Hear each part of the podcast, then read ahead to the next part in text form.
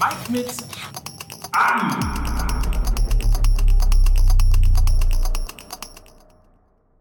Mike mit AI ist zurück. Ich bin Mike Nöcker mit AI, ähm, also geschrieben, aber auch in dieser Sendung mit AI. Das äh, englische Wort für KI im Deutschen, künstliche Intelligenz, also Artificial Intelligence. Das ist äh, unser Thema, aber Fußball logischerweise, wir wären ja nicht ein Teil von Fußball MML, wenn es nicht auch auf, um Fußball gehen würde. Und so haben wir uns ja auch in den letzten drei Folgen mit dem Transfermarkt unter anderem bei Bayern, Dortmund, RB Leipzig und insgesamt in der Premier League beschäftigt und haben das eben mit Hilfe von Player, dazu kommen wir gleich immer so ein bisschen auch in Relation gebracht und geguckt, ist eigentlich das menschliche Auge ähm, genauso effizient oder die menschliche Intuition wie eben die künstliche. Heute bin ich fast versucht zu sagen, heute gibt es äh, die State of the German Football, was unter anderem daran, ihr hört schon am Lachen, was unter anderem daran liegt, äh, dass Philipp Westermeier mein Gast ist. Schön, dass du da bist. Vielen Dank für die Einladung.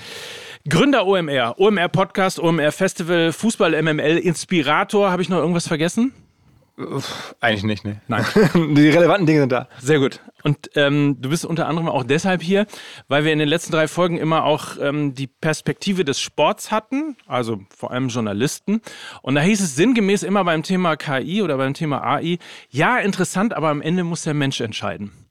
Und dann habe ich gedacht, irgendwie, vielleicht laden wir dich mal ein, als jemand, der zwar Fußballfan ist, aber natürlich diese digitale Brille seit vielen, vielen, ich meine, OMR ist die Institution für Digitales äh, hier in Deutschland mit einem äh, sozusagen mit einem Donnerhall auch darüber hinaus. Ähm, bist du da offener, was das Thema angeht, oder glaubst du auch, das klaut dir jetzt hier deine, deine Romantik? Naja, also du meinst äh, für jetzt OMR konkret, also das AI oder, oder das Thema uns. Und für dich als Fußballfan auch. Also es, ja, es klaut mir schon ein bisschen Romantik, weil ich selber früher als äh, Lokaljournalist bei der NRZ im Ruhrgebiet ähm, geschrieben habe über Fußball in der Landesliga, in der, ähm, weiß nicht, Bezirksliga zum Teil äh, in Essen, ne? also wirklich so Lokalsport.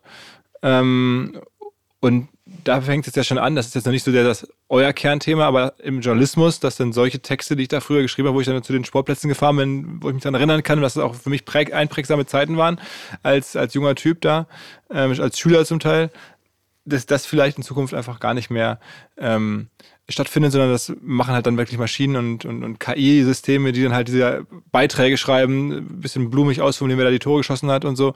Und dass dann die, die Zeitungen oder Webseiten heutzutage ähm, so gefüllt werden. Und das ist ja dann klar, man ist dann nostalgisch. Ich bin auch nostalgisch veranlagt, äh, generell. Und wenn ich dann an meine Zeiten denke, dann denke ich, dass hier ändert sich absehbar auf jeden Fall was. Ja, aber das ist jetzt vielleicht ein, ein Beispiel, wo das in, in, in, den Medien hingehen kann. Äh, Im Fußballbusiness ist es ja noch was ganz anderes. Aber das wäre jetzt meine Frage gewesen, ob du glaubst, dass ähm, Digitalisierung und KI vielleicht sogar den Fußball disruptiv verändern kann? Also, also den Fußball selber oder die Berichterstattung darüber? Den Fußball selber.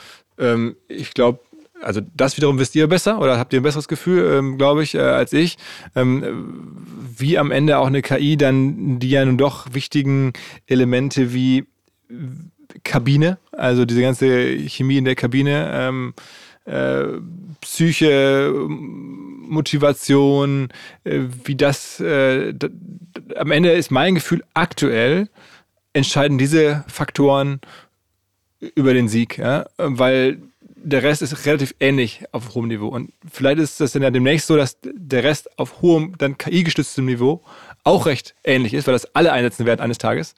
Und dann bleibt es wiederum bei diesen soften Faktoren, die dann den Unterschied ausmachen. Das könnte ich mir so vorstellen. Aber ähm, der Weg bis dahin wird sicherlich einige Vereine geben, die KI clever einsetzen und dann wahrscheinlich Vorteile haben. Könnte doch für dich als Schalker eine große Hoffnung sein. ne, in, in, der Tat, man muss ja sagen, bei Schalke gibt es ja zumindest mal einen sehr digitalen Aufsichtsratschef, ähm, Axel Hefer. Ähm, ich, ich kenne jetzt nicht alle Aufsichtsratschefs oder alle Vorstandschefs der Liga, aber ich würde vermuten, dass äh, der Axel sicherlich da im äh, Top Ten äh, Bereich ist von denen, die so Zugang haben zu diesen digitalen Fragen, zu auch Experten, zu Tools. Und dann ist es wirklich darüber, aber über die Person, über die ich das Vertrauen, das ich da habe, ähm, dann eine Chance. Aber ansonsten, ja, ich weiß schon, was, warum du das gesagt hast.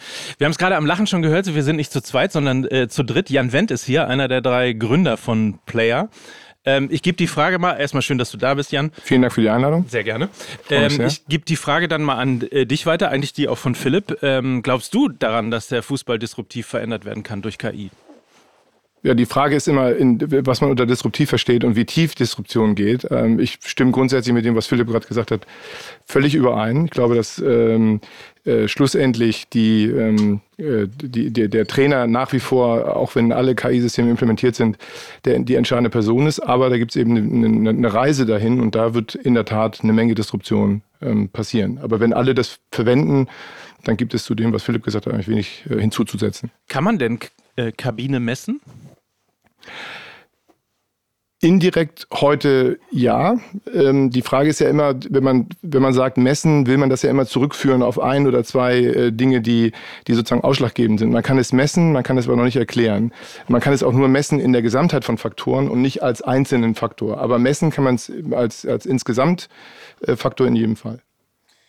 Ich habe es ja am Anfang gesagt, State of the German Football, ein bisschen übertrieben, ohne Frage. Ähm, aber wir wollen mal einen kleinen Überblick geben, so eine Art Performance- und Analyseüberblick auf die letzte Saison. Die aktuelle Saison ist äh, gerade sehr, sehr frisch und äh, dementsprechend hat man sicherlich auch nochmal Zeit.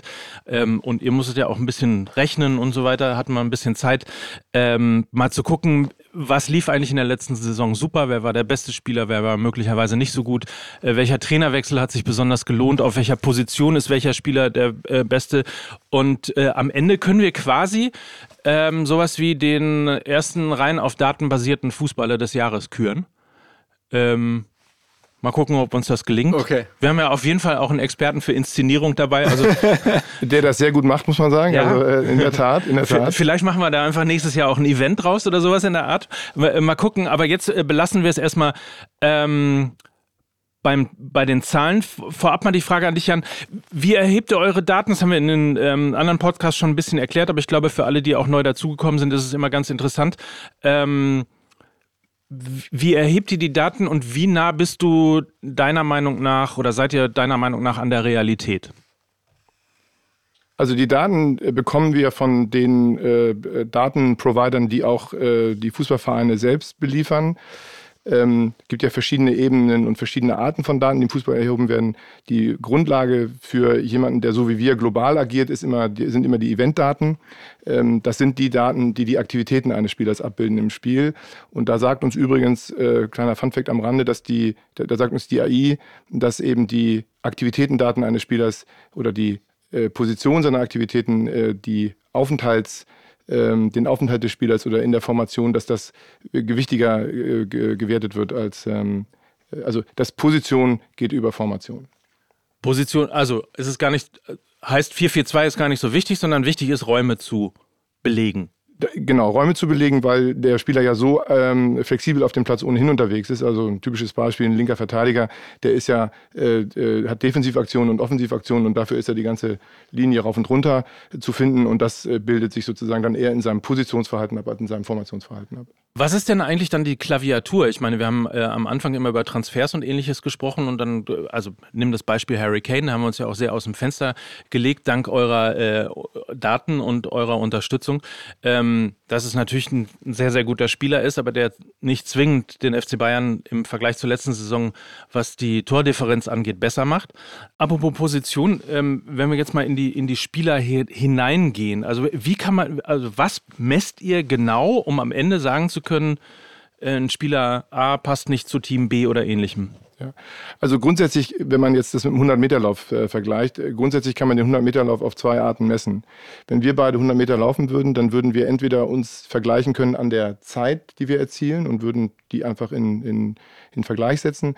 Oder wir gucken, wer vor dem anderen in Relation. Also in absolute Zeit wäre absolut und unsere Position beim 100-Meter-Lauf, der als erster durch die Ziellinie geht, das wäre relativ zum, zum anderen. Grundsätzlich liegt dem, was wir tun, diese Relation zugrunde. Das, äh, die KI sucht sich alle Spieldaten von allen Spielern aus den letzten zehn Jahren äh, raus, nimmt das als Grundlage. Also wenn man das in Excel übersetzen würde, dann werden mehrere Fußballfelder mit Excel-Listen, die pro Minute äh, die ähm, die Aktionen eines Spielers messen würden, sozusagen verstreut.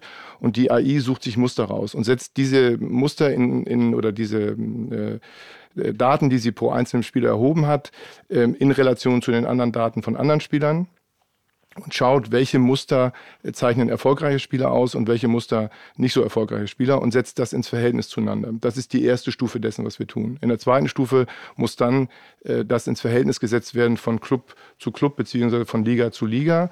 Ähm, so funktioniert das System grundsätzlich. Also es erkennt, äh, so wie eine Rakete erkennt, dass eine Erde rund ist, wenn man das vergleicht mit der flachen Erde, auf der man steht, so erkennt es aus dieser großen Luftperspektive alle Daten zu vergleichen, die Muster, die einen erfolgreichen Spieler ausmachen und einen weniger erfolgreichen Spieler äh, nicht ausmachen. Jetzt haben wir uns in der letzten Sendung oder in den letzten Sendungen hauptsächlich mit dem Thema Transfer äh, beschäftigt und geguckt, ob die Spieler zu einem bestimmten Verein passen oder nicht passen. Also Harry Kane ist ja das Beispiel, da haben wir uns sehr aus dem Fenster gelegt, äh, dank eurer Hilfe, dass der eben äh, zwar natürlich ein fantastischer Fußballer ist, aber nicht zwingend den FC Bayern gemessen auf die Tordifferenz im Vergleich zum letzten Jahr besser macht. Ähm, was bei dem, was du jetzt alles erzählst und weil wir eben auch schon mal gesagt haben, möglicherweise ist Kabine auch messbar. Was ist denn noch alles möglich? Also was habt ihr noch im Köcher? Ja, wir messen drei, man kann das in drei verschiedene Bereiche aufteilen. Also wir messen einmal die Performance des Spielers, das ist ja aber nur eine Einzelperformance, so wie man das bei einem, bei einem Tennisspieler machen würde. Aber dann müssen wir natürlich auch gucken, äh, wie dieser Spieler in dem, in dem System, in das er eingebunden ist, spielt. Also wie ist seine, sein seine Spiel im, im, im Zusammenspiel mit den zehn anderen Mannschaftskameraden, die auf dem Feld sind. Äh, und dann im nächsten Schritt, äh, wenn man das systemisch betrachtet, wie, welche Auswirkungen haben die elf Gegenspieler, die pro Spiel auf ihn warten. Das ist unsere zweite Ebene, die wir beschäftigen, mit der wir uns beschäftigen. Und dann ist die dritte Ebene, und das hat Philipp eben gerade angesprochen, die, die oberste Ebene ist natürlich der Trainer äh, und wie messen wir seine Performance im Vergleich äh, zur, zur Kaderstärke. Das sind die drei großen Bereiche, in denen sie unsere Arbeit abspielt. Mit den Trainern beschäftigen wir uns gleich mal als allererstes. Ähm, Philipp, an dich nochmal auch von deiner Erfahrung heraus mit dem Thema ähm, AI oder KI, je nachdem, wie man es nennen möchte. Ähm, da ist ja, ich weiß gar nicht, ob das ein, ein rein deutsches Thema ist, so Skepsis ist ja immer irgendwie sehr angebracht, ne? Oder man kann auch sagen, es gibt so ein Lager zwischen äh, absoluten KI-Jüngern, die sagen irgendwie, das äh, löst so wahnsinnig viele Probleme der Zukunft und welche, die groß davor warnen und sagen, äh, irgendwann übernehmen die Maschinen den Menschen. Ähm also das, das, ist, äh, also viele ähm, Elemente sieht man da jetzt wieder, die man generell bei so Technologieentwicklung oder auch so Technologiesprüngen Hypes vielleicht, kann man auch sagen, ähm, immer hatten. Es gibt dann äh, die Blase derjenigen, die da sofort große geschäftliche Chancen wittern, zum Teil seriös, äh, zum Teil weniger seriös. Äh, gab es bei Krypto zuvor, gab es bei Metaverse, gab es bei, bei Suche und SEO, also Suchmaschinenoptimierung und gab es bei Social Media. Also das ist total typisch, das, was dann so entsteht. Ähm, und wie gesagt, da gibt es dann auch wirklich skurrile Sachen. Ähm, und dann gibt es halt neben dieser geschäftlichen Blase dann auch immer jedes Mal natürlich die Leute, die davor warnen und die da auch ganz klar ein Eigeninteresse haben, sich da aber auch ein bisschen zu, zu profilieren, dazu warnen, die auch einen Job haben, der das beinhaltet, davor zu warnen und das ähm, kritisch zu sehen. Ähm, dann gibt es halt äh, die Leute, die das erstmal versuchen, irgendwie äh, in ihre bestehenden Themen einzubauen und damit so ein bisschen konstruktiver umzugehen, wahrscheinlich so das, das naheliegendste erstmal. Ähm, aber es, du hast alle, alle, alle Effekte, ganz klar. Und ähm, meine persönliche Meinung ist, dass es bei KI ähm, sicherlich ziemlich extrem ist, weil es kam sehr schnell auf einmal so über die Welt. Ähm, es ist sehr greifbar und überraschend und, und, faszinierend zum Teil, was man da so sehen kann, so an Use Cases. Das verstärkt nochmal alle, allen Hype sozusagen. Ähm, und ich glaube schon auch, dass, dass da irgendwie was ist, was, was langfristig bleibt, auf jeden Fall. Aber ähm, äh, von den ganzen Startups, die jetzt gerade rumlaufen, und es gibt wahrscheinlich gerade kaum ein Startup, das nicht irgendwie behauptet, in einem Business Plan oder einem Pitch gegenüber einem Investor, wir machen was mit KI. Das ist immer, wir machen was mit Metaverse, ja. Jetzt jetzt mal was mit, alle machen was mit KI. Da werden die wenigsten ähm, überleben. Das, das, wird dann eher von den großen Firmen, glaube ich, übernommen werden, das Thema. Manchmal frage ich mich, ob es ähm, vielleicht einfacher wäre, wenn das nicht künstliche Intelligenz äh, heißen würde. Es klingt schon so ein bisschen so wie der Angriff auf die Menschheit, sondern einfach äh, rechenbasierte Entscheidungsunterstützung äh, oder irgendwie sowas in der Art. Stimmt, das ist ein super Punkt. So habe ich noch nie darüber nachgedacht, weil aus der aus, aus Marketing-Sicht ist es eigentlich kein also es ist auf der einen Seite natürlich ein faszinierender Titel oder so, so ein Claim, KI oder so. Auf der anderen Seite ist es natürlich auch einer, der total bedrohlich wirkt und so. Ähm, wenn das jetzt irgendwie in der Tat irgendwie äh, Higher Math hieße, dann wäre es, glaube ich, weniger gehypt, ähm, aber auch weniger bedrohlich, ja. Empfindest du das, wenn du mit Vereinen sprichst, dass du die Bedrohung äh, bist? Oder versuchst du, ich meine, ihr positioniert euch doch, äh, nehme ich mal an, nicht als diejenigen, die sagen, so, wer, äh, jetzt habt ihr irgendwie, wir haben jetzt 60 Jahre Bundesliga, ihr habt jetzt 60 Jahre euren Scheiß gemacht, jetzt kommen wir und äh, zeigen euch mal, wie es geht. Nee, das wäre ja, das wäre ja. Das wäre lustig, aber. Wäre lustig und wär, würden wir richtig aufmischen, aber ähm, dann, dann gibt es uns drei Monate und dann. Und das ist auch nicht der Ansatz. Und das ist auch nicht äh, weder der Ansatz noch gewollt noch gefühlt. Also das muss man ganz klar sagen. Im Moment sind wir, man kann uns am ehesten vergleichen, wir sind ja hier in Hamburg, am ehesten kann man uns vergleichen mit dem Fischjournal. Der Verein oder wenn man den, den, den, die Arbeit eines Fischkutters äh, hat, dann hat das so nah nur dafür gesorgt, dass die Arbeit des Fischkutters da äh, gemacht wird, sich aber selbst nicht verändert hat, ähm, wo der Fisch sozusagen tatsächlich zu finden ist. Also dass die Arbeit nicht äh, äh, mit leeren Netzen sozusagen beendet wird, sondern dass die Netze idealerweise voll sind, weil das Fisch so nah eben dem Kutter gesagt hat, wo er fischen soll. Und genauso sehen wir uns im Moment. Der Verein soll die Prozesse und die Arbeitsweise, die er an den Tag legt, überhaupt nicht verändern. Das wollen wir gar nicht tun, sondern wir wollen ihm nur da sagen, wir wollen ihm nur sagen, da ist das zu finden, was eigentlich die, die, die, die, die Grundessenz dessen ist, was du, was du, mit dem du arbeiten willst. Anders muss man uns nicht sehen. Insofern, wenn man das mit diesem Fischkutterbeispiel vergleicht, dann, dann hat das nichts Revolutionäres, äh, wenn überhaupt dann nur im Kleinen. Captain Wendt. Ich sehe ich seh dich. Aber ist ja, das, da, da finde ich diesen nüchternen Ansatz oder diese, diese Metapher finde ich sehr sympathisch und sehr äh, glaubwürdig irgendwo, weil es halt jetzt nicht alles äh, claimt zu revolutionieren und, und diese äh, Chance des total Intelligenz, äh, da total überstrapaziert, sondern das ist einfach, ja, da kann man auch, kann man es einigermaßen greifen. Es gibt ja ganz viele KI-Geschäftsmodelle, die man, wo man denkt, okay, kann ich gar nicht greifen. Obwohl man sich vielleicht ein bisschen Wissen hat in dem Bereich. Aber über das KI-Thema muss man noch mal einen, einen Satz verlieren. Also in der Tat gibt es ja eine große Diskussion unter den Fachleuten, ob der Begriff, also ob die Begriffsdefinition von künstlicher Intelligenz überhaupt zutreffend ist. Und da schließe ich mich der Mehrheit an. Das ist ja nur der Oberbegriff. Also alles, was an neuronalen Netzwerken, an Algorithmen, an Machine Learning Tools auf dem Markt ist, wird ja unter den Begriff KI subsumiert. Und wir selber, äh, beziehungsweise die, die Wissenschaftler bei uns, bezeichnen sich eher als, ähm, ähm, als, als AI-based Data Scientists, äh, was den, den, das eigentlich näher trifft, worum es geht. Es geht darum, große Datenmengen und wir, wir bringen ja unter den KI-Begriff ganz, ganz viele Dinge unter. Im Moment ist das, was in der Öffentlichkeit zu sehen ist, Generative AI. Was wir machen, ist eben äh, Datenverarbeitungs-AI. Also zwei völlig verschiedene Dinge, die nichts miteinander zu tun haben und die man auch kaum miteinander vergleichen kann. Ihr macht Moneyball 2.0. Also Im weitesten Sinne, also wir, wir, wir ziehen die, die, die, die äh, der Fußball basiert auf menschlichen Entscheidungen, die stark intuitiv getrieben sind und wir ziehen das einfach auf eine nüchtere Datenebene. Ja, aber das ist ja das, was man vor Jahren im Baseball gesehen hat. Eine Moneyball ist genau. ein Film dazu mit, ähm, mit Brad Pitt und allem. Genau. Wo, und was den Baseball auch dazu geführt hat, dass Wahnsinns ähm, Entwicklungen stattgefunden haben. Damals ja der Oakland und so, die dann genau. gegen alle Erwartungen da gewonnen haben äh, oder weit gekommen sind. Und ich, das, der Fußball hat das ja jetzt auch versucht und jetzt nutzt man einfach modernere Tools nochmal, als damals gab, als der Film entstanden ist, auf dem Fußball. So lese ich jetzt euch, ja? Genau, mit, mit einem, mit einem äh, großen, großen Unterschied. Ähm, der Ansatz bei, bei Moneyball war retrospektiv, also nach hinten gerichtet. Also man hat sozusagen die, die, die, die, die Arbeit eines Spielers oder die Erfolge eines Spielers oder die KPIs eines Spielers, die hat man sozusagen dann genommen, um zu sagen, auf der Basis dessen, was er in der Vergangenheit geleistet hat, äh, verpflichten wir ihn oder wollen wir ihn verpflichten, egal ob sein Arm jetzt seitlich wirft oder wie auch immer er sich sozusagen bewegt.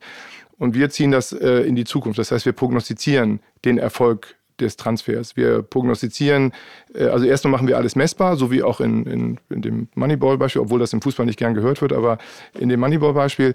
Aber als zusätzliche Komponente sagen wir, der Spieler wird in diesem Verein eine Verstärkung darstellen äh, oder der Spieler wird, wie wir das bei Harry Kane gemacht haben, äh, die Tordifferenz so oder so positiv oder negativ oder gar nicht beeinflussen. Und das ist ein bisschen ein anderer Ansatz, weil dafür braucht man eben Predictions, die in die Zukunft gerichtet sind. Das ist der große Unterschied zu. Also deswegen ist Moneyball 2.0 oder Moneyball 4.0 vielleicht ähm, äh, bei uns in die Zukunft gerichtet und nicht in die Vergangenheit. So, und dann äh, blicken wir mal äh, trotzdem ein bisschen zumindest in die Vergangenheit. Ich habe ja gesagt, wir geben mal einen kleinen Überblick, wie es denn in der letzten Saison gelaufen ist. Fangen wir mit den Trainern an. Ähm, wir sind uns alle einig, Trainer zentrale Rolle in einer Mannschaft ähm, und muss ganz simpel eigentlich die Aufgabe haben, die Mannschaft äh, besser oder eben schlechten Fall eben schlechter zu machen. Ähm, das habt ihr gemessen, das könnt ihr messen. Kannst du ganz kurz einmal sagen, an welchen Faktoren das gemessen worden ist? Ja, das ist ein ganz, ganz interessantes Thema, weil ähm, man sich ja immer fragt, äh, ist es jetzt der, ist der Kader gut genug und, und äh, oder ist der Kader zu schlecht oder ist der Trainer äh, gut genug oder der Trainer zu schlecht? Und ähm, das Optimum aus der, aus der Kaderqualität rauszuholen. Wir messen die Trainerperformance im Moment. Das ist alles Work in Progress und auch wir lernen ja sozusagen in großen Schritten immer weiter dazu. Wir messen die Trainerperformance in der, in der Regel an vier Faktoren. Der erste Faktor ist, stellt der Trainer aus den Spielern, die er zur Verfügung hat, sowohl im Kader insgesamt wie auch am jeweiligen Spieltag durch Verletzungen, Sperren und so weiter, nimmt er immer die besten elf Spieler aufs Feld, die verfügbar sind. Das ist sozusagen die Pflichtaufgabe. Es ist wie im Eiskunstlauf. Äh, wenn du eine ordentliche Kurve fahren kannst, dann gewinnst du damit nicht automatisch die WM, aber wenn du sie nicht fahren kannst, dann gewinnst du die WM auf keinen Fall. Das ist etwas, was wir messen und erklären können. Das ist der eine Punkt. Dann gibt es drei weitere Faktoren, die teilen sich auf in Taktik, ähm, äh, Athletik, äh, ist der Spieler fit, wenig verletzt, kommt dann nach Verletzung schnell zurück und ich würde das mal unter dem Begriff Mentalität subsumieren. Also ist die Mannschaft motiviert? Spielen sie für einen Trainer? Äh, äh, funktioniert da alles auf der, auf der Ebene? Philipp hat das vorhin schon angesprochen und wahrscheinlich auch mit Abstand der wichtigste Part. Diese drei fassen wir zusammen in einem Parameter. Wir können sie messen, aber noch nicht im Einzelnen erklären. Daran arbeiten wir noch, aber man kann es messen. Das heißt also, wir messen die Trainerperformance in Abhängigkeit der Kaderstärke und setzen das ins Verhältnis. Das heißt, zukünftig kann jeder, der seinen Trainer feuert oder engagiert, sagen, guckt mal hier, Jan hat das ausgerechnet, ich habe recht. Es ist, zu, also, lass mich das so nah nochmal strapazieren. Es ist zumindest ein Indikator, um, um, es geht ja nicht immer um Feuern. Es geht ja erstmal darum, das ist ja beim Fußball. Aber das sind ja die meisten äh, Emotionen, die dann im Fußball ja, hochkommen. Aber es geht ja erstmal darum, dass ein, dass, ein, dass ein Management eines Fußballvereins, genauso wie ein Management einer Firma, erstmal seine Mitarbeiter, ähm, seine Mitarbeiter helfen soll, ihre optimale Performance auf den, auf den Platz zu bringen. Das gilt für einen einzelnen Spieler genauso wie für, für den Coaching-Staff. Insofern, äh, das, das, das Feuern ähm, äh, ist ja sozusagen die letzte Konsequenz. Ähm, äh, und das soll jetzt nicht unser, also das ist nicht das, das ist ja nur die Ultima Ratio in dem ganzen Geschehen. Es soll ja so sein, dass wenn, wenn ein Verein sieht, oh, guck mal, da lief was schief, gegenzusteuern. Also das, das wäre der erste Schritt, den man einleiten muss. Aber jetzt sag mal die Katze aus dem Sack. Wer hat denn in der letzten Saison am besten performt? Aus eurer AI-Sicht? Äh, in der, in der, ähm, in der äh, Bundesliga, und dafür brauchen wir wahrscheinlich keine, keine KI, sind das gemessen an der Kaderstärke, und das ist, glaube ich, der, der interessante Teil, sind es natürlich die, die einem zuerst einfallen, das ist äh, Urs Fischer und, und äh, Christian Streich äh, und äh, Eden äh, Terzic von, von Dortmund. Das sind so die drei, die man, die man, äh, Ach, wirklich? Hätte, hätte ich jetzt tatsächlich ja. noch anders gedacht. Ja, und dann, und Wen dann, hättest du denn gedacht? Der Kollege von Bochum, der da reingekommen ist, mhm. ähm, hätte ich gedacht, dass ja. das, weil die auch dann, sagen wir mal, ich weiß nicht, wie die Kaderstärke genau, aber wenn man die Kaderstärke in Geld misst, habe ich vor kurzem gelesen, holt Bochum aus seinem Budget die meisten Punkte. Das hat ja auch was mit dem Trainer zu tun, der sozusagen mit dem kleinsten Budget die meisten Punkte holt, pro, pro Euro sozusagen ähm, hätte ich jetzt gedacht, dass die gut sind. Und ich muss sagen, das ist dann wahrscheinlich die Frage, wie viele Spieltage braucht man? Ich fand den Thomas Reis in der Rückrunde auf Schalke auch sehr stark.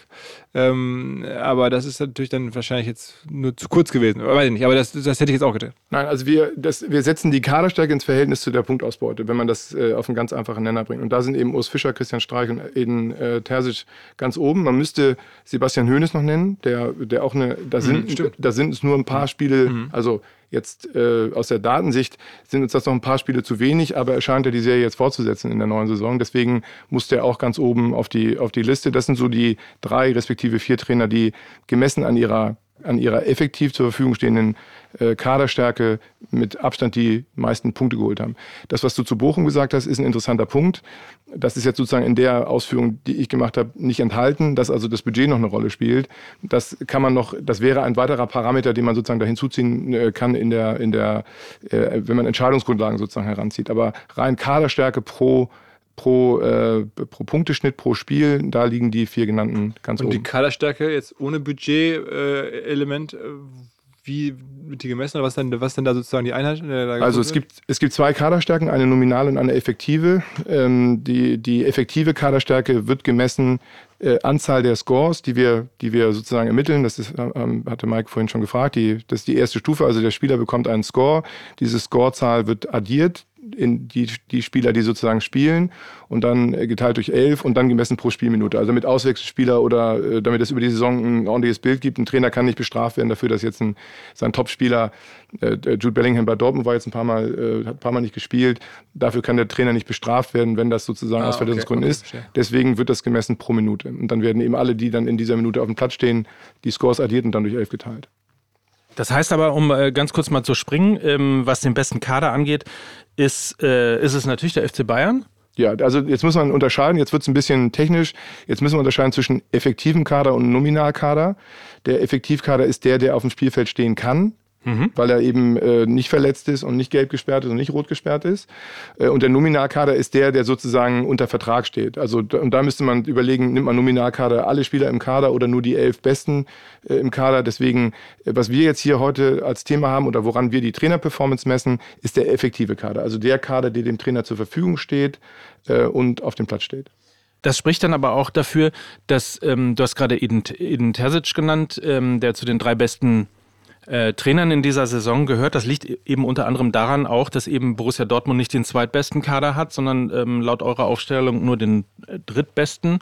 Hier würde ich fast sogar sagen nur den viertbesten. Viertbesten Kader, genau, ja. so würde ich das auch sehen, ja. Ähm, und der dann eben proportional mehr Punkte geholt hat, als er quasi qua Kaderstärke im, im, im, im Nullmeridian sozusagen nehmen äh, holen könnte. Genau, also der Kader ist, äh, ist deutlich, äh, also der effektive Kader, ich will das jetzt nicht strapazieren, aber das muss man immer noch mal dazu sagen, weil eben nicht alle Spieler gezählt werden, die im Kader generell stehen, sondern nur die Spieler oder jeweils im Durchschnitt die elf Spieler, die dann in der jeweiligen Spielminute auf dem Platz standen. Aber da ist Dortmund in der Tat an vier. Und da würde ich sagen, da gibt es ein eine enge Gruppe mit, mit Dortmund, Frankfurt, Wolfsburg, ähm, Mainz, das ist so, das ist so, das sind so die Verfolgergruppe zu den, zu den drei stärksten Kadern, die in der Liga im Moment. In Dortmund drängt sich bei mir, wenn ich das so höre, fast noch der Verdacht auf, dass das Stadion eine Rolle spielen könnte.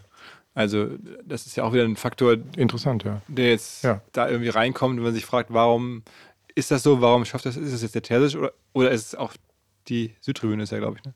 Aber wir haben eine ganz gute, wir haben eine ganz gute, also wir haben äh, Analysen gemacht, äh, äh, wie, wie sich Terzic einordnet mit den vergangenen Trainern, die Dortmund gehabt hat, also Favre und, und Rose und auch in den, in den Untersuchungen, die wir da, oder in den Berechnungen, so muss man ja sagen, die wir da gemacht haben, das sieht ja schon ganz gut aus. Also es scheint schon sehr mit ihm okay. äh, verknüpft zu sein, weil es gibt Trainer, die eben Okay, du hast ja dann noch wieder andere Möglichkeiten. Genau. Ja. Du, du, setzt das ja in Kontext über mehrere Jahre und, und nimmst nicht ein Jahr isoliert oder ein Spiel gar oder eine Hinrunde oder eine Rückrunde isoliert, sondern das wird immer dann über einen längeren Zeitraum sich angeguckt und da liegt er schon ganz gut. Und er hat sich übrigens, das muss man auch nochmal sagen, sehr, sehr stark verbessert zu seiner ersten ähm, Amtsperiode bei Dortmund. Da gibt es eine deutliche Steigerung in vielen, vielen Faktoren, die wir, die wir heute messen können.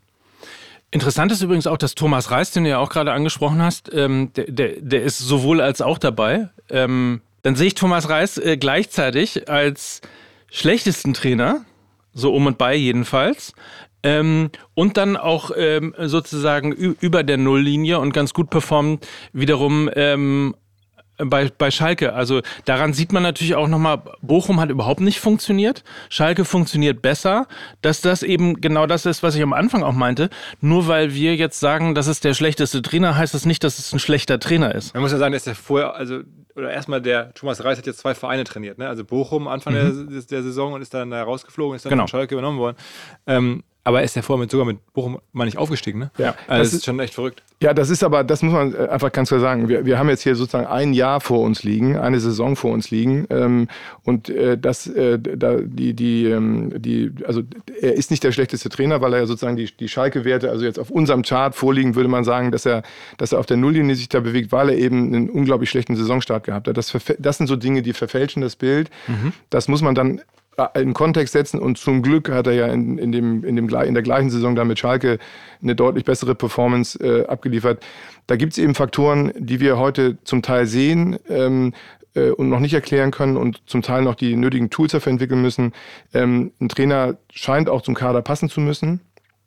Ähm, und das, äh, beziehungsweise ähm, es ist immer schwer äh, im, im Jahr nach dem Aufstieg eine Mannschaft, weil das äh, Spielsystem muss sich massiv ändern. Also da haben viele Trainer Schwierigkeiten im zweiten Jahr nach dem Aufstieg. Da gibt es so ein paar Regeln, äh, da müsste eigentlich der, der, da müsste so eine KI eigentlich genutzt werden, um das ähm, stärker ähm, wieder in die richtigen Bahnen zu führen. Aber da ist einfach der Saisonstart verrutscht und das bildet sich dann eben ab. Aber das ist eben zu kurz als Periode, um dann die, die Behauptung aufzustellen, das ist der schlechteste Trainer, da würde ich doch. Ja, äh, ich äh, meinte das ja auch genau, weiß, um zu sagen, äh, dass das eben nicht, man ist so im Fußball so schnell ja, bei, ja. bei Winner and Loser genau. und guckt auf so eine Tabelle und dann steht einer ganz unten. Genau. Und ähm, ich bin auch immer versucht zu sagen, das bedeutet natürlich nicht, dass es der schlechteste Trainer ist, sondern dass Mannschaft und Trainer da in der Form nicht zusammengepasst haben. Einen Satz noch KI-mäßig zu der alten Fußballweisheit. Das zweite Jahr des Aufstiegs ist das schwerste Jahr um ja. in der Liga zu bleiben? Ja, das ist äh, etwas, was wir messen können, aber nicht, nicht erklären können. Das ist so ein, klassischer Fall, äh, dass wir da eine starke, eine steile Lernkurve haben. Es ist so, dass man im ersten Jahr des Aufstiegs ähm, mehr laufen muss als der Gegner. Äh, also gerade von der zweiten in die erste Liga muss man mehr laufen als der Gegner. Man macht das also übers Laufspiel und im zweiten Jahr muss man das umstellen. Wir wissen nicht, woran das liegt. Das müssen, also es gibt auch Dinge, die wir sozusagen eben messen können, nicht erklären können. Ähm, aber das scheint eine ganz, ganz starke Korrelation zu sein, die sich jetzt seit, seit vielen, vielen, vielen Jahren durch das, als Muster durchgezogen hat. Und ähm, äh, das bedeutet auch, dass eben äh, ein Trainer von einem, von einem Laufspiel auf, ähm, da auf dann ein etwas spielstärkeres System umstellen muss und dafür natürlich auch den Kader haben muss. Ich gebe dir auch mal das Chart, damit so, sorry, du, nicht so, mit, mit, mit, du nicht so im Blindflug mit dabei bist. Ähm, wir müssen noch über Ole Werner reden. Also nur zur Erklärung, hab ja, wir haben so Charts vor uns äh, und da gibt es sozusagen äh, Trainer, die drüber sind über einer Nulllinie, nenne ich sie jetzt mal, oder Einslinie. Das ist die ähm, Durchschnittslinie aller Trainer in der genau. Bundesliga, die durchschnittliche Performance aller Trainer in der Bundesliga und die Bundesliga macht es ganz gut, weil die Trainer, die unter dieser Linie liegen, in der Regel auch ähm, erkannt werden und die Trainer, die drüber liegen, dann auch in der, in der Regel in dem Amt und Würden bleiben. Genau, und ähm, so wie es äh, zwei Trainer gibt, die quasi über dem Strich sind, die entlassen worden sind, nämlich Julian Nagelsmann in der letzten Saison und Michael Wimmer ähm, beim VfB Stuttgart, gibt es einen Trainer, der unterm Strich ist und wie ich finde relativ deutlich unterm Strich ist, ähm, und das ist Ole Werner bei Werder Bremen. Ja, das ist, das ist ein, äh, ein, ein typisches Thema äh, äh, einer, einer grafischen Darstellung. Bei Ole Werner scheint es so zu sein, das ist jetzt sozusagen unsere, unsere äh, Interpretation. Also das ist äh, das, ähm, also erstmal muss man das, müsste man das getrennt betrachten nach Hinrunde und Rückrunde. In der Hinrunde sieht es ganz anders als in der Rückrunde. Es scheint so zu sein, dass Werder Bremen einen Kader hat, der sehr spielstark ist oder spielstärker ist ähm, äh, und dass Ole Werner es geschafft hat, diesen Kader ähm, auf die auf, den, auf die Aufstiegssaison oder auf die Nachaufstiegssaison vorzubereiten und dass eine Mannschaft, die eigentlich fürs Laufspiel nicht so gemacht ist wie zum Beispiel Union Berlin, und ich hoffe, dass ich den Begriff Laufspiel äh, hier richtig verwende, also dass ein laufintensives Spiel äh, äh, notwendig war. Und dass du bist bei Fußball MML, du darfst alle Begriffe äh, äh, nehmen, die du möchtest okay, und, also, und, einfach behaupten, dass es so ist. Also der ein laufintensiv, also Ole Werner hat es geschafft, einen Kader, der eigentlich nicht für laufintensives Spiel aus unserer Sicht zu 100 Prozent geeignet war, dahin zu bringen in der Hinrunde. In der Rückrunde waren viele, viele Spiele knapp, ähm, aber da hat die Mannschaft sozusagen ist so ein bisschen, scheint so ein bisschen in ihr, in ihre, in ihr natürliches Habitat zurückgerutscht zu sein. Und ich bin fest davon überzeugt, dass das in dieser Saison anders aussieht, weil jetzt in der zweiten Saison nach dem Aufstieg muss der Verein anders spielen und dafür hat er, glaube ich, das richtige, äh, den, den richtigen Kader und einen guten Kader und das würde mich sehr wundern, wenn diese Rückrundenstatistik äh, sich jetzt ähm, fortsetzt. Ich bin fest davon überzeugt, dass das äh, dass der wieder deut deutlich über den Strich kommt. Äh, aus persönlichem Interesse noch, bester Trainer der zweiten Liga? Äh, ja, das ist natürlich klar, dass du es fragst. Es ist in der Tat Fabian Hützler von, von St. Pauli, der, der wirklich äh, äh, aus dem Kader wirklich das, das Maximum rauszuholen scheint. Das scheint er wirklich toll zu machen. Aber ist doch bislang noch nicht kein großes Tempel, ne? Also äh, genau. Alle sind ja wirklich begeistert und die Zahlen genau. sind stark, aber wir reden auch erst nur von einer Rückrunde, ne? Ja, also da muss man, da, wer, wer jetzt sozusagen deutlich stabiler ist äh, von der Daten ist, ist dann Thorsten Lieberknecht äh, aus Darmstadt und Frank Schmidt aus Heidenheim. Äh, auch bei Frank Schmidt muss man jetzt keine KI zu Rate ziehen, um zu sagen, dass er anscheinend einen tollen Job gemacht hat. Ähm, äh, und bei, bei Lieberknecht auch nicht. Aber wenn man sich die Kaderstärke anguckt, ähm, dann ist das schon, dann sind das aus, aus unserer Sicht gemessen also es ist sehr, sehr eng alles zusammen in der zweiten Liga, sodass der Trainer da schon einen großen Unterschied macht, aber äh, da gab es Kader, die, die, ähm, die deutlich ähm, aus unserer Sicht deutlich stärker in der Messung waren. Auch, auch Kader, die überrascht haben, also weil sie eigentlich äh, entweder schwächer waren als äh, gedacht oder stärker waren als gedacht? Ja, also ich finde, ich finde, äh, da sind drei Kader, die uns ein bisschen haben aufhorchen lassen. Das ist Paderborn, Holstein Kiel und Magdeburg. Gerade Magdeburg finde ich, finde ich als, äh, äh, als Beispiel überraschend. Ähm, da, da wäre im Kader, das, also Magdeburg ist ein, ist ein ganz gutes Beispiel, das ist so bei uns an, an, äh, an Nummer Nummer, ach, an Nummer drei. Insofern, das äh, finde ich so, die, das wäre ein Kader gewesen, mit denen hätte man auch, äh, hätte man auch durchaus mehr machen können. Also, aber da, wir wissen natürlich von außen nicht, was dahinter steckt, ne, muss man immer sagen. Also, das äh, ist jetzt einfach eine, eine Luftbildaufnahme aus den, aus den Messungen. Stärkster Kader der HSV, um das noch zu beenden. Ja, stärkster Kader ist mit Abstand der HSV.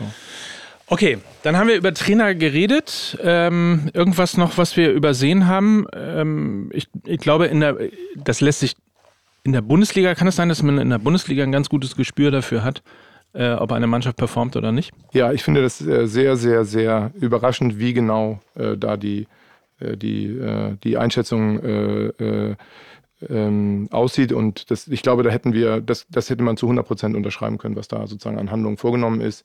Mit, mit einer Ausnahme, und da wissen wir die Umstände nicht. Das kann ja auch mal sein, dass zwei Leute einfach nicht miteinander können, aber äh, ähm, ähm, Wilma aus Stuttgart, das, äh, das war eine sehr, sehr gute Performance. Allerdings auch da, Philipp hat es gerade gesagt, reicht der Datensatz nicht ganz aus, aber das war sehr, sehr erfolgversprechend, was man da gesehen hat. Und hättest du Julian Nagelsmann äh, entlassen? Oh, das ist eine, also ich, ich finde immer, dass Entscheidungen von Entscheidern nie von außen betrachtet werden können. Ich weiß nicht, was da sozusagen hinter verschlossenen Türen passiert ist, da enthalte ich mich jeder Meinung. Also das, äh, äh, das ist, äh, da, ich glaube, da kann man jeder Ansicht sein. Das ist auch ja. eine andere Formulierung für Nein, ne? Nee, das äh, wirklich, da, da bin ich wirklich, ich, ich, bin mir nicht, ich bin da wirklich ganz neutral. Ich finde, es gibt gute Gründe, äh, also ich, man kann gute Gründe anführen dafür, also wenn man sozusagen eine Situation, man kann das genauso anders sehen. Ich würde da jede Meinung zulassen. Das kann man nur beurteilen, wenn man wirklich. Aber es ist ja schon, wenn man jetzt Liga, Liga übergreifend guckt, und ihr habt es ja so ein bisschen so eine logarithmische Skala, das müssen wir ja da vergleichen können. Dann ist irgendwie Fabian Hünzler der Einzige, der an die 2,5 sozusagen rankommt auf der Y-Achse, also sozusagen der, der Punkte pro Spiel. Genau. Ähm, das das finde ich schon interessant. Das heißt, der scheint aktuell der, danach der beste Trainer und zwar mit Abstand im deutschen Profifußball zu sein. Ähm, und dann kommt danach dann irgendwie ja, Rose, Tuchel erwartbar äh, und dann äh, Tim Walter trotzdem hoch, ja? Schmidt. Ja, der, der entscheidende ist der Abstand zu der Durchschnittslinie, ne? weil das ist, äh, das ist der Meridian. Die, die blaue Linie des diesen Charts ist der Meridian und alles, was oberhalb des Meridians ist, über dem Durchschnitt und alles, was unterhalb ist, unterdurchschnittlich. Ähm, also, wenn man mal diesen Begriff verwenden will. Bei Fabian Hürzer muss man sagen, dass, dass ähm, äh, wir haben im Fußball anscheinend öfter mal Rückrundenwunder. Ähm, und die sich dann in der neuen Saison, wenn sie also dann mit in die Kadergestaltung äh, eingebunden werden, ähm, wenn sie quasi dann auf einem weißen Blatt oder auf einem vermeintlich weißen Blatt Papier sind, ähm, das gab es da gibt es einige Beispiele die, von Trainern, die Mannschaften wirklich einmal haben durchstarten lassen und gerade zur Rückrunde haben durchstarten lassen und dann in der neuen Saison äh, in Schwierigkeiten geraten sind. Es gibt natürlich auch welche, die das, die, Erfolgsserie fortgesetzt haben. Da würde ich sagen, muss man nochmal eine, also ich glaube, man kann diese Trainer dann beurteilen, wenn sie eine komplette Saison gespielt haben, und, und ideal jetzt im Fall von Fabian Hürzeler eine Rückrunde und dann eine Hinrunde, das ist am aussagekräftigsten. Das würde ich einmal noch abwarten wollen. Aber das sieht sehr, sehr, sehr vielversprechend aus, das muss man schon sagen. Aber wie gesagt, der Abstand zur Linie, das ist das entscheidende Thema. Da sind, sind ähm, in, der, in, der, äh, in, der ersten, in der ersten Liga eben, eben Terzic, äh, Fischer und Streich, die ganz vorne liegen. Rose kommt dann danach.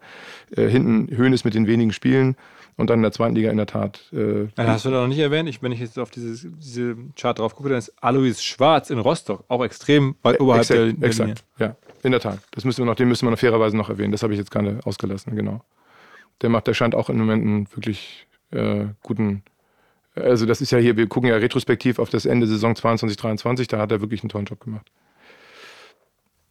Ihr merkt, ähm, man kann sehr interessant über Mathematik, Daten und Fußball gemeinsam reden. Ähm, ich hoffe, es macht euch jedenfalls Spaß. Ich könnte mich jetzt hier voll verquatschen. Ähm, aber wir wollen natürlich nochmal auf die Performance auch der einzelnen Spieler gucken aus der Bundesliga. Ich habe dir mal ähm, so alle äh, wow. Zettel auch gegeben. Wow, was für, eine, was für eine Übersicht. Das ist ja, da kannst du ja ein ganzes Jahressportbild oder Kicker mitfüllen. Ey. Ist geil. Ja, vielleicht sollten wir drüber nachdenken, sowas äh, demnächst als äh, MML vielleicht auch mal rauszugeben. So ein, also genau, so ein, so ein äh, Datenalmanach oder sowas in der Art. Also ich, ich will euch jetzt nicht in eure Geschäftsmodelle reinfunken, aber ähm, so mal den, es gibt ja aus wirtschaftlicher Sicht äh, viele Studien, die den Weltfußball beleuchten. Aus sportlicher Sicht hat ihn noch keiner weltweit beleuchtet. Ähm, vielleicht ist das ja was für, für euch, dessen, sich dessen mal anzunehmen. Wobei es natürlich auch dann total traurig ist. Ne? Er sagt immer die besten drei Spieler insgesamt. Das ist ja eigentlich schon, schon irgendwie gegen jede Logik, was mit den. Also ich nehme mal voraus, ich, ihr sagt sie, aber zwei davon von den Top 3 äh, wurden verkauft. Ja, das, aber das spricht, ja gut, aber das, jetzt kommen wir in so, ein generelles, in so eine generelle äh, Bundesliga-Diskussion, also eine Diskussion, der sich die Bundesliga ja stellen muss. Äh, wo, wo, wo, war das? Wo geht die Reise hin? Ist ja, ist ja wahrscheinlich jedem, jedem Fußballfan treibt das ja um, ähm, äh, die, die, äh, um zu gucken, wo, wo geht denn das Produkt Fußball insgesamt oder wie ist denn der Stellenwert der Bundesliga im okay, äh, Finde ich fair, aber dann, dann nennen wir den ersten Spieler, nennen wir den, den besten Spieler insgesamt über alle Positionen weg. Bin ich baff. So, okay. Jetzt, ich, was muss ich jetzt machen? Jetzt, jetzt fühle ich, jetzt Trommelwirbel? Fühl, genau, jetzt fühle ich mich unter Druck gesetzt. Was ist jetzt? Ähm, ähm, äh, Trommelwirbel, genau. Ähm, es ist jetzt, äh, ihr müsst euch jetzt vorstellen, da sitzen drei Spieler, äh, die jetzt alle warten. wir, wir, spielen jetzt ja, mal den virtuellen Ballon d'Or. Ähm, da sitzen drei Spieler, die alle bei einer Mannschaft spielen. So viel kann man schon mal vorwegnehmen. Und der beste Spieler der Saison 22-23 und der Gewinner des goldenen jetzt machen die, jetzt gibt ihm nicht so einen hohen. Äh, äh, wir sind ja nüchterne Datenleute, deswegen so, lassen wir schön, lassen ja, schön nüchtern verkehren. Okay. Benjamin Pavard. Ja, und der ist gerade nach Inter Mailand, also nicht in die bessere Liga, also in, die, in die wirtschaftlich stärkere, sondern in die wirtschaftlich schwächere Liga abgegeben worden. Das, das alleine, wenn man das jetzt nur mal als Sample nehmen würde, zeigt ja, dass KI scheinbar noch nicht so ganz verstanden wurde, zumindest bei Bayern nicht, denn sonst hätte man ja den besten Spieler danach auf KI-Basis nicht gerade weggegeben. Ne? Also Ach, und der zweitbeste Spieler ist übrigens Joao Cancelo. Äh, ja, den hat man nicht kaufen wollen. Also den hat man jetzt dann irgendwie auch nicht äh, verlängert oder, oder zumindest hätte man den kaufen müssen, haben sie auch nicht gewollt.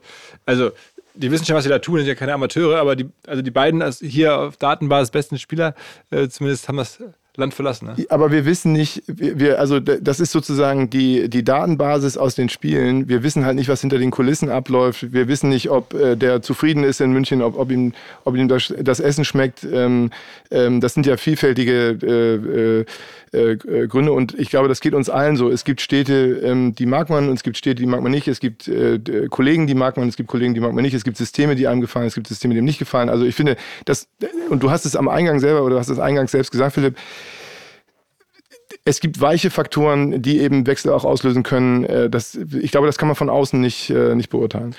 Also wir schließen es nochmal ab. Top 1, also Benjamin Pavard ähm, zwei ist Cancelo und drei ist Kingsley Coman, also alles drei Bayern-Spieler. Und wenn man das Ganze nochmal aufteilt, auch nach Abwehr, Mittelfeld und Angriff, wir gehen gleich nochmal ein bisschen tiefer rein, dann gibt es eigentlich nur zwei Spieler, die nicht vom FC Bayern kommen. Also ähm, die besten Abwehrspieler sind äh, Pavard, Cancelo und äh, Dayot Upamecano. Das beste Mittelfeld sind auf eins ähm, oder ich fange mal mal drei an ist äh, Vincenzo Grifo vom SC Freiburg. Grüße gehen raus. Ähm, Top 2 Thomas Müller vom FC Bayern, Top 1 Josua Kimmich von Bayern München. Herzliche Grüße an die Kimmich-Diskussion, die es äh, da draußen gerade so gibt. Ja, und aber das, auch da muss man ganz deutlich sagen, immer retrospektiv. Also da, wir haben ja eine WM gehabt damit, das sind alles Durchschnittswerte über eine ganze Saison. Also wenn wir, wenn wir jetzt sozusagen, äh, und in, in, in, der Zeitspanne steht uns das hier nicht äh, an, aber man müsste ja nochmal Hinrunde, Rückrunde äh, gucken. Äh, also man kann das ja noch aufbröseln in ganz, ganz viele Unterabteilungen. Das ist ein Durchschnittswert, der eben durch durch, durchaus auch entstanden sein kann in der Hinrunde und mit einer schwächeren Rückrunde dann trotzdem einen auf diesen Positionen lässt. Ich will das nicht abmildern. Ähm, ähm, ich will nur sozusagen das nochmal in den Kontext setzen. Ja, also das äh, ist der Durchschnittswert der abgelaufenen Saison und da muss man eben immer dazu sagen, da gab es eine WM-Saison in der Mitte. Warum wir uns sehr deutlich dazu haben hinreißen lassen, zu sagen 100 Millionen Euro für Harry Kane. Ähm, nichts gegen Harry Kane, aber es ist viel zu viel Geld, den der FC Bayern an anderer Position besser hätte investieren können, sieht man an der Top 3 im Angriff. Platz 3 Serge Gnabry von Bayern München, Platz 2 Dani Olmo von RB Leipzig und Platz 1 Kingsley Coman von Bayern München. Also wir sehen in den, in den drei äh, unterschiedlichen Bereichen, also Abwehr, Mittelfeld und Angriff, alles Spieler vom FC Bayern, bis auf Vincenzo Grifo eben vom SC Freiburg und Dani Olmo von RB Leipzig. Und das so ein bisschen auch eben, ja, ja, auch der Punkt irgendwie, man hat so das Gefühl, man ist bei Bayern München irgendwie Robert Lewandowski 40 Tore im Schnitt äh, gewohnt. In diesem Fall hat sich äh, verteilt auf mehrere Spieler und trotzdem haben sie 139 Tore in Saison bzw. wettbewerbsübergreifend geschossen. Also da ist Intuition und äh, Berechnung manchmal ein bisschen weiter auseinander. Ja, das finde ich auch und das finde ich erstaunlich. Also das, manche Diskussionen verfolge ich mit großem Interesse und äh, äh, wundere mich manchmal, wo sie herkommen. Also wenn du, wenn du dir die äh, Post Lewandowski-Saison anguckst, ähm, dann ist die Tordifferenz absolut im Acht-Jahres-Schnitt von, von, äh, von Bayern. Und ähm, deswegen habe ich diese, und auch da muss man sagen, ich bin ja nicht äh, hinter den Kulissen und kenne jetzt nicht jedes Gespräch und jeden Inhalt, aber von außen, wenn man das rein datenmäßig betrachtet, dann äh, wirkt das schon sehr ähm, also da sind ja auch Marketinginteressen und weitere Interessen hinten dran, das muss man sagen. Und die Bundesliga kann ja froh sein, dass ein, ein Harry Kane sich da entschieden hat, hierher zu kommen. Das tut uns ja wirklich gut. Ja? Das, wir haben ja diese Gesamtproduktdiskussion gerade gehabt. Aber rein auf Bayern bezogen, 100 Millionen für ein Jahr Restlaufzeit, das also ich bin sicher, dass es dafür gute Gründe gibt, aber von außen sind sie nicht, un, nicht unmittelbar erschließbar, würde ich sagen. Philipp, irgendwas Überraschendes für dich noch? Ähm, also ich habe jetzt bei den äh, schon bei den weiteren Kategorien ein bisschen geguckt, hier Verbesserung, Verschlechterung, beste Spieler pro Team und so. Da schon. Ähm, bei den anderen Kategorien eher nicht so. Also sagen wir mal so, ähm, wir haben jetzt noch über die einzelnen Positionsgruppen gesprochen. Ne? Da ist dann irgendwie ein Central Midfielder, der da auftaucht, Kevin Stöger oder sowas. Das hätte ich jetzt nicht, nicht also hätte ich, wäre ich nicht in der Lage gewesen, das zu sagen, aber ähm, ja, erstmal der, auf der großen Ebene nicht, ne. Aber man sieht auch Marcel Sabitzer ähm, als äh, zentraler Mittelfeldspieler äh, auch besser als ähm, sein Ruf. Also da ist er ja noch gemessen als Spieler vom FC Bayern. Also möglicherweise kann man eben daraus schon abschließen, dass Borussia Dortmund da nicht einen so schlechten. Aber der war, das war ja ganz am Anfang der Saison, ne? Das war die Zeit, bevor er dann nach Manchester gegangen ist. Genau, genau. Deswegen da muss man auch mal sagen, also das ist sozusagen immer gerechnet in diesem Fall jetzt auf nur eine, Teil, eine Teilsaison und zwar die Saison, der der WM äh, ähm, äh, vorausgegangen. vorausgegangen ist. Und das ist natürlich immer, wir wissen ja, dass WM-Saison Saisons, äh, wenn die WM im Sommer stattfindet, dass es durchaus auf die Folgesaison Auswirkungen hatte. Das muss man hier sozusagen nochmal immer im Hinterkopf haben. Da war der Verein, also da war die Mannschaft auch sehr stark. Die hatten einen sehr starken Start letztes Jahr, die Bayern, erinnere ich mich noch, wie sie Frankfurter geschlagen haben im ersten Spiel und so. Und jetzt, ähm, dann kam die WM und da war er dann weg. Äh, dann, also insofern wahrscheinlich das Sample auch sehr klein. Ja. Also insofern finde ich noch überraschender, das hatte ich ja gerade Kevin Stöger von Bochum. Also wow, der ist dann, wenn man jetzt mal Sabitzer rausnimmt, äh, wäre der der beste Central Midfielder in, in ja, aber das ist ja, die Bundesliga. Ja, und das, und das ist auch ein Zeichen dafür, dass äh, äh, intuitiv solche Spieler eventuell mal, mal untergehen im Kollektiv und eben durch eine, durch eine Datenanalyse eben äh, rausgehoben werden können auf ein, auf ein Schild, auf das sie dann vielleicht auch gehören. Ähm, wir lassen uns eben beeinflussen von einer, einer Mannschaft. Also wie oft wird ein, äh, wird ein äh, Spieler aus, einer, aus einem Abstiegskandidaten Nationalspieler? Das ist ja eher die, die, die Ausnahme. Also da könnte man jetzt sagen, die Bundesliga ist so gut, dass alle guten Spieler automatisch in die oberen äh, Mannschaften gespült werden. Aber das, glaube ich, ist nicht der Fall. Und, und so ein Stöger ist eben ein gutes Beispiel, dass jemand ähm, da heraussticht. Also das wäre einer der Spieler bei Bochum, die am schwersten dann zu ersetzen wären. Und, und ähm, das äh, finde ich ist ein Wesensmerkmal der AI, dass sie das eben rausfiltert. Ich habe ja ähm, mit eurer AI auch ein bisschen gespielt und einen Nachfolger für, ich glaube, Choupo-Moting gesucht. Und da kam Kevin, Kevin Behrens daraus. Ähm, etwas, was ich ja im letzten MML-Podcast auch schon, schon erzählt habe. Also das sind sind ja auch äh, eben, eben Dinge, früher bei Sandhausen gespielt, jetzt bei Union. Ähm, und man hat so das Gefühl, äh, Bayern und Kevin Behrens kann doch nicht aber sein. ist ja schon 32, ne? Ja. Also insofern, das ist, ja, ist ja auch so ein Suchmuster. Ja gut, aber, aber Harry Kane ist 30 und, und äh, Lewandowski war ja jetzt auch kein, kein äh, ja, äh, 24er Youngster, als sie ihn abgegeben haben. Also das muss man wirklich ganz deutlich sagen. Und das, ich glaube, dass die AI in einem Bereich dann doch disruptiv sein wird wie man 18-Jährige betrachtet und wie man über 30-Jährige betrachtet. Ich glaube, heute ist automatisch der 18-Jährige wie in so ein Venture Capital Modell eingebunden. Der wird irgendwie, nur weil er 18 ist und ein Bundesliga oder zwei Bundesliga-Einsätze hatte, wird er sofort gehypt und springt sofort im Abwehr, im, im, im Marktwert. Und jemand, der über 30 ist, sinkt automatisch. Ich habe jetzt hier immer den Vergleich im Tennis ran. Michael Cheng mit 17 einen Grand Slam gewonnen, dann 10 Jahre Top 10 Spieler, aber nie wieder einen Grand Slam gewonnen und Goran Ivanisevic 30 und das erste Mal Wimbledon gewonnen. Also es gibt ja durchaus Frühstarter und Spätstarter im Sport. Das ist ja nichts Ungewöhnliches. Übrigens wie im ganz normalen Wirtschaftsleben ja auch. Ähm, und äh, da, da, ich glaube, dass sozusagen diese diese automatisierte Preisgestaltung, dass das sich ganz, ganz stark verändert und dass ein 30- oder 32-Jähriger, der eine Prognose hat für vier Jahre stabile Leistung, der eine ordentliche Krankenakte hat, also der, der nicht quasi alle, alle drei Spiele mal ausgefallen ist, dass der im Wert steigen wird und dass ein 18-Jähriger, der eben keine gute Prognose hat, im, im Preis deutlich, also in der, in der Transfersumme deutlich sinken wird. Davon bin Auf ich jeden Fall finde ich es also total spannend. Ne? Es wurde ja auch gar nicht diskutiert, ob jetzt, oder ernsthaft, ob jetzt statt Harry Kane halt Kevin Behrens oder jetzt hier ähm, auf Basis der Daten, ähm, wen hat man noch, äh, hätte man noch in äh, betrachten können, vielleicht die Füllkrug oder so. Das waren ja jetzt ja kaum ernsthafte Themen für die Bayern. So, und, und vielleicht ist das dann auch, dass die AI einfach so eine so einen Respekt und so ein Standing bekommt, dass halt auf einmal Manager sagen können, weißt du was, ich, ich verlasse mich auf solche Daten, ich gehe anders ran und ich nehme jetzt mal so jemanden und man ist nicht geschockt. Weil jetzt in der heutigen Zeit, da ist AI ja noch, noch nicht so relevant, da musst du ja schon fast, um deinen Job zu rechtfertigen, auf Kane gehen. Weil wenn du den nicht lieferst, wenn du da jetzt als Bayern-Manager sagst, ich nehme jetzt Kevin Behrens und es klappt dann irgendwie doch nicht oder verlässt sich vielleicht, dann bist du ja sofort der, der, der Volltrottel. Ähm, und das, glaube ich, könnte sich verändern, dass man viel mehr Akzeptanz für ungewöhnliche Entscheidungen bekommt mit dem Argument, das haben wir so berechnet, während jetzt natürlich häufig Entscheidungen getroffen werden, auch irgendwo äh, Jobsicherheit, irgendwie, was ist jetzt öffentlich erwartet, was muss ich jetzt einfach tun, weil das so die Stimme des Volkes so sagt. Ne? Ja, also definitiv, wobei das, man muss ganz offen sagen, dass die Champions League äh, äh, Achtelfinalisten ähm, oder, oder Vereine, die sozusagen als Minimalziel äh, die, die oberen äh, Viertelfinale Champions League haben, dass die natürlich von der KI am schwierigsten äh, zu bewerten sind, weil da nur pro Position vielleicht sechs bis 15 Spieler überhaupt weltweit die Werte erreichen, um den Verein wirklich stärker zu machen. Da sind natürlich ähm, äh, Zweit- und Drittligisten, äh, die zum Teil Tausende von Spielern auf der jeweiligen Position haben, die den Verein stärker machen würden und die auch wirtschaftlich äh, äh machbar wären. Das ist natürlich einfacher quasi aus dieser Masse der Spieler richtig rauszufinden. Die Vereine oben, die jetzt top äh, sind, in den, auch die Top Champions League Vereine, die machen ihre Transfers schon gut und wie gesagt, bei Harry Kane werden auch andere wichtige Faktoren eine Rolle gespielt haben. Wenn ich jetzt Adidas wäre, würde ich auch wäre ich auch zu Bayern gegangen. Pass mal auf, also wäre schon schön, äh, wenn, wir, wenn wir mal ja klar, das, das ja, also klar. deswegen das muss man immer, glaube ich, in einem, in einem, bei so einem Verein muss man es immer und gerade wenn da noch ein Anteilseigner mit drin ist, der ein großes wirtschaftliches Eigeninteresse hat, da würde ich immer andere Entscheidungsgrundlagen sehen als jetzt bei einem bei einem äh, Zweitligisten, der jetzt aus dem Mittelfeld äh, aufsteigen will in die erste Liga zum Beispiel.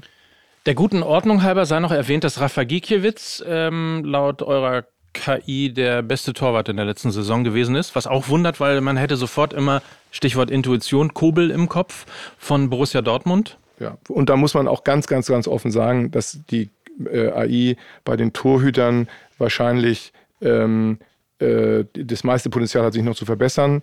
Ähm, äh, da, da, nee, der Ball ist einfach, der Torhüter ist einfach schwierig zu messen. Aber nach dem, was sozusagen die Daten jetzt im Moment rausspucken, ist das in der Tat der, der beste Torhüter. Und ich glaube auch, dass das äh, Ergebnis des Vereins das, glaube ich, auch ganz gut ähm, äh, also das kann man zumindest begründen, auch mit, mit jetzt einer... Die den schlechtesten Kader in der letzten Saison hatten, muss man äh, auch dazu sagen und dementsprechend nicht abgestiegen sind. Den schlechtesten effektiven Kader, genau. Ja, genau. genau.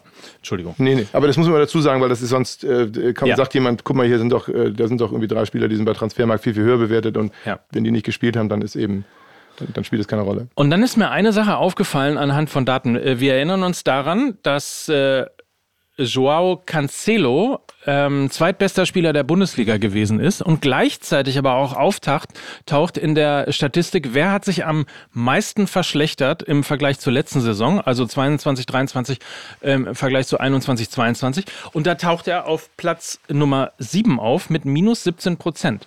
Genau.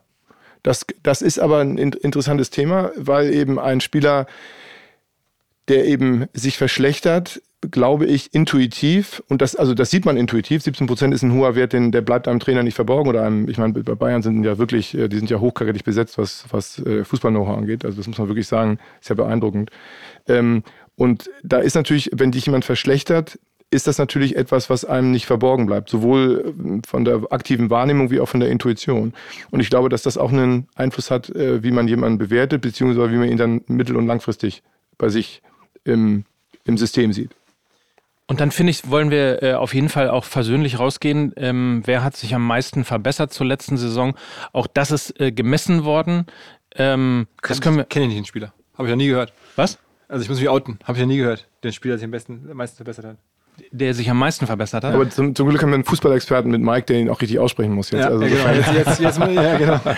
also wir fangen mal von unten an, damit damit, damit, damit du naja, üben kannst. Nein, aber damit jeder, der in dieser Top 10 auftaucht, auch, auch sieht, dass es messbar ist, ähm, dass sich ähm, sein Einsatz äh, gelohnt hat in der letzten Saison, weil nämlich Erik Martel vom 1. FC Köln sich auf Platz 10 um 38 Prozent verbessert hat zur letzten Saison. Äh, einer meiner Lieblingsspieler, Rodrigo Salazar, leider nicht mehr bei Schalke 04, 44 Prozent plus. Marius Bülter ebenfalls Schalke 04. Dann haben wir Ko Itakura von Borussia Mönchengladbach mit 47,9 Prozent und in der Top 6 ist dann wenig überraschend, würde ich sagen. Randall Kolomoani in aller Munde im Moment. Ganz Europa äh, schaut auf ihn. Eintracht Frankfurt äh, plus 48 Prozent.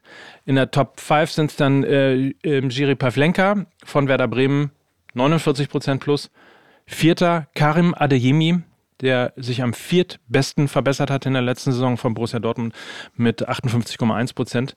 Ähm, Drena Beyin von Augsburg mit 58,8 Prozent. Merim Berisha, ebenfalls Augsburg. Auch da kann man wieder so ein bisschen dran messen, ne? ähm, dass äh, Augsburg eben, warum sind sie nicht abgestiegen? 76,3 Prozent. Es liegt am Trainer, es liegt an einigen Spielern und Ähnlichen. Und äh, dann haben wir äh, Kilian Sidilia vom SC Freiburg. Kilian Sidilia. Aber nochmal zu den zwei Augsburgern. Das ist, kann eben auch sein, und das muss man einfach, äh, das, das ist eben eine Datenmessung, die man eben interpretieren muss in diesem Fall. Ist es so, äh, dass eben ein Verein wie Augsburg eben junge Spieler ähm, äh, äh, reinnehmen muss? Bei Berisha weiß ich jetzt das, äh, das Alter nicht.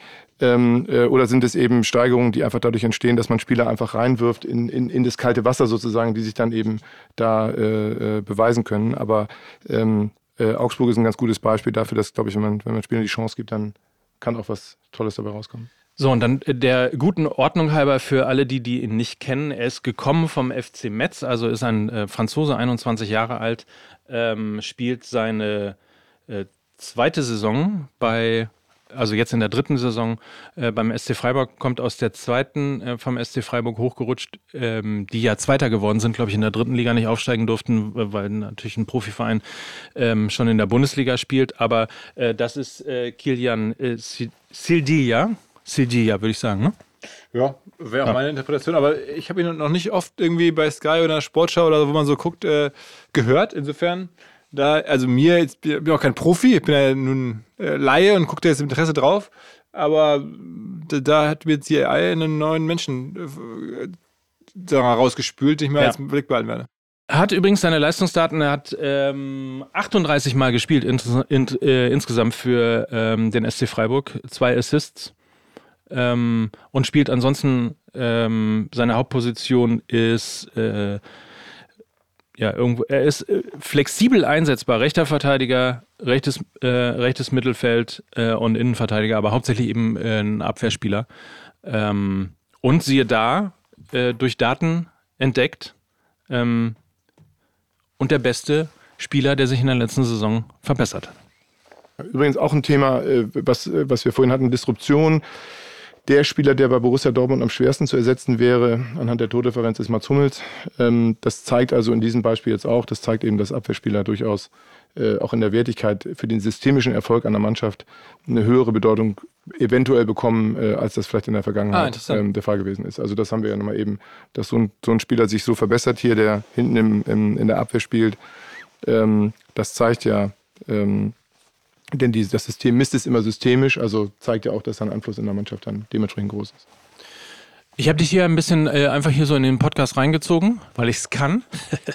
Äh, nee, äh, Scherz beiseite, aber weil ich wirklich mal so ein bisschen jemanden, der offen ist für das Thema Digitales, ähm, äh, da drauf gucken lassen wollte. Ähm, jetzt haben wir länger darüber geredet, als wir eigentlich wollten. Ähm, was ist so dein Gefühl, während wir hier so uns so langsam verabschieden? Also ich finde, man kriegt schon ein gutes Gefühl dafür, was da möglich ist, auch was dafür dann doch Disruption und, und, und, Vorteile am Ende entstehen für Leute, die da jetzt schon mit solchen Systemen arbeiten, versus Leute, die das vielleicht noch nicht können oder nicht haben oder keinen Zugriff drauf haben, was da auch für ja einfach äh, technische Möglichkeiten jetzt sind, sozusagen besser zu werden im Job des Sportvorstands oder des, des Sportdirektors, wie auch immer, ähm, des Scouts. Äh, das, ja, auch so diese, diese Ableitungen, die da kommen, äh, wo man dann die Daten interpretieren muss. Relevanz von Abwehrspielen haben wir gerade gelernt. Ähm, also schon, da kommen Sachen zustande, die ich jetzt, die mir nicht so klar waren, ähm, sowohl aus den Daten selber als auch aus der Interpretation. Ähm, macht natürlich Spaß und ja, also ich hätte das Gefühl, als wenn das jetzt ein Pitch gewesen wäre und ich wäre jetzt irgendwie, äh, weiß ich nicht, äh, RWE äh, Sportdirektor, würde ich sagen, okay, lasst mir das Ding mal hier. Ähm, damit will ich jetzt mal gucken, was ich tun kann. Äh, zumal es ja scheinbar auch für die, haben wir auch gelernt, die mittleren Vereine noch spannender ist als für die großen. Äh, die tun sich ja ohnehin schwer, dann nochmal sich wirklich signifikant zu verbessern. Aber wenn ich jetzt noch, dann nochmal RWE, also jetzt dritte Liga, dann an jemanden zu finden oder, oder zweite Liga, ähm, vielleicht auch das Learning, dass jetzt in der Tat, dass in der zweiten Liga so ein System fast relevanter ist als in der ersten. Eigentlich auch ja schon, man denkt, Bayern hat so ein System, klar, weil die immer sehr modern sind und so. Aber am meisten helfen würde es dann vielleicht wirklich Pauli oder, oder, oder, oder irgendeinem anderen. St. Pauli. Ähm, ja, also hier den Hamburgern. Ähm, also ich finde, ich habe, ähm, danke dir für die Einführung und so ein bisschen so die, also hat Bock gemacht. Ich danke dir, dass du da warst. Äh, trag es auch in, ähm, du bist ja deutlich äh, digitaler vernetzt als ich, ähm, weil ähm, ich glaube auch eben solche Dinge äh, eben nicht nur alleine sich durch Fußballvereine durchsetzen werden. Ähm, die Bandbreite ist da, ist da riesig. Ähm, Jan und ich, vielleicht auch das mal äh, zur guten Ordnung halber, äh, wir kennen uns seit hunderten von Jahren. Das stimmt. Ähm, äh, Jan hat die, wer uns regelmäßig verfolgt, weiß ja, dass, dass Jan die Fanmeile am äh, Brandenburger Tor mit erfunden hat zur WM 2006. Also insofern, es gibt da eine gewisse Nähe. Wir tauschen uns da relativ oft auf äh, und haben viele spannende Ansätze dabei auch. Mal gucken, vielleicht ähm, kommen wir ja mit dem einen oder anderen mal um die Ecke. Äh, der guten Ordnung halber, du hast sie erfunden und ich habe es dann sozusagen umgesetzt. Das sind, äh, da muss man, Oha. Äh, Guck mal, Mike, ey, hier, ja, was, was ihr noch nicht über Mike Nöcker ja. wusstet. Ja, Mike, äh, Mike Nöcker ist verantwortlich dafür, dass die äh, deutsche Nationalmannschaft nicht mehr nach Frankfurt fliegt, sondern in Berlin landet nach einem so. großen Turnier. So. Das muss man, ist wirklich so. Schön, also, ja, danke. Durch eine, durch eine äh, äh, am Ende muss man dazu sagen, es gibt ganz viele Erfinder der äh, Fanmeile, aber so, aber wir schweifen ab. Danke fürs Zuhören. Empfehlt uns weiter, liked uns, äh, abonniert uns auf allen möglichen Podcast-Kanälen und äh, wie immer gilt, wenn ihr Fragen habt, äh, einfach stellen. Wir versuchen sie dann zur nächsten Ausgabe von Mike mit AI zu beantworten. Ähm, wir werden übrigens nicht aufhören, wenn das Transferfenster geschlossen ist, weil es wahnsinnig viel gibt, was man mittels äh, KI, ich glaube, ihr habt so ein bisschen auch den Eindruck da heute bekommen, auch auch ähm, noch analysieren und voraussagen kann und ähnlichem. Also insofern ähm, freut euch auf weitere Folgen und ich hoffe, es hat euch Spaß gemacht. Danke an Philipp Westermeier. Danke Philipp. Euch. Danke euch. Also danke an Jan, dass du da warst. Danke, danke für die Einladung. Hat, mich sehr, hat mir Spaß gemacht. Und danke an euch fürs Zuhören. Äh, bis in 14 Tagen, dann gibt es die neue Folge. Mike mit AI. Mike mit AI.